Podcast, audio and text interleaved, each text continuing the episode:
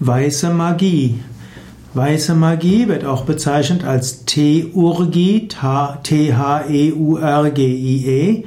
Weiße Magie ist da der das Bemühen, Positives zu erreichen in Bezug auf die Vervollkommnen der eigenen Person oder auch in Bezug auf Hilfe für andere. Die weiße Magie kann einen religiösen Hintergrund haben, in jedem Fall einen spirituellen Hintergrund. Es geht in der weißen Magie darum, dass man sich entwickeln kann zu Gott. Weiße Magie soll auch heißen, dass man Gottes Wille ergründet und tut. Es gibt manchmal die Unterteilung zwischen schwarzer Magie und weißer Magie. Schwarze Magie ist manchmal die Magie für egoistische Zwecke und weiße Magie ist die Magie zur Selbstvervollkommnen, um das Gute in die Welt zu bringen, um Licht in die Welt zu bringen. Manchmal wird aber auch als schwarze Magie bezeichnet, dass man sich mit Wesenheiten beschäftigt, die nicht so allgemeine Anerkennung haben und die weiße Magie wendet sich an Lichtwesen, an Engelswesen. Weiße Magie kommt letztlich von Magie und Magie kommt von Magos und Magos ist der Weise. Magie ist also auch ein Weg zur Weisheit.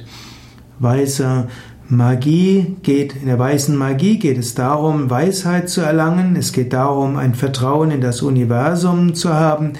In der weißen Magie will man sich selbst und anderen helfen und man will in dem anderen auch das kosmische Bewusstsein sehen und in sich selbst auch die, das höchste Bewusstsein sehen.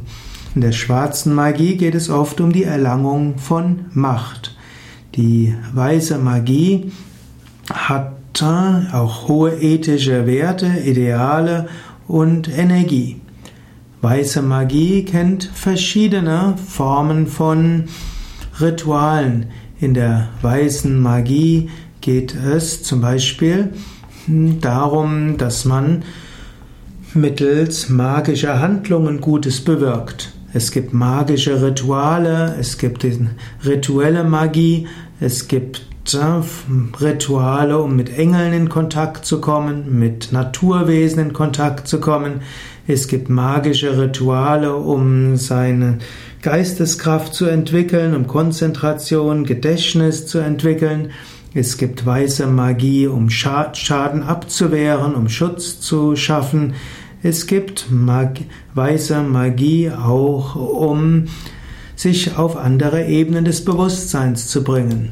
Es gibt verschiedene Formen von weißer Magie. Auf gewisse Weise ist alles, was man tut, um sich selbst mit Prana aufzuladen, auch eine Form von Magie. Im engeren Sinne ist weiße Magie etwas, was mit Ritualen, mit Invokation und Evokation zu tun hat, was mit veränderten Bewusstseinszuständen zu tun hat, wo es ein Altar, ein Ritual gibt und wo man sich an Gott und bestimmte Wesenheiten wenden will.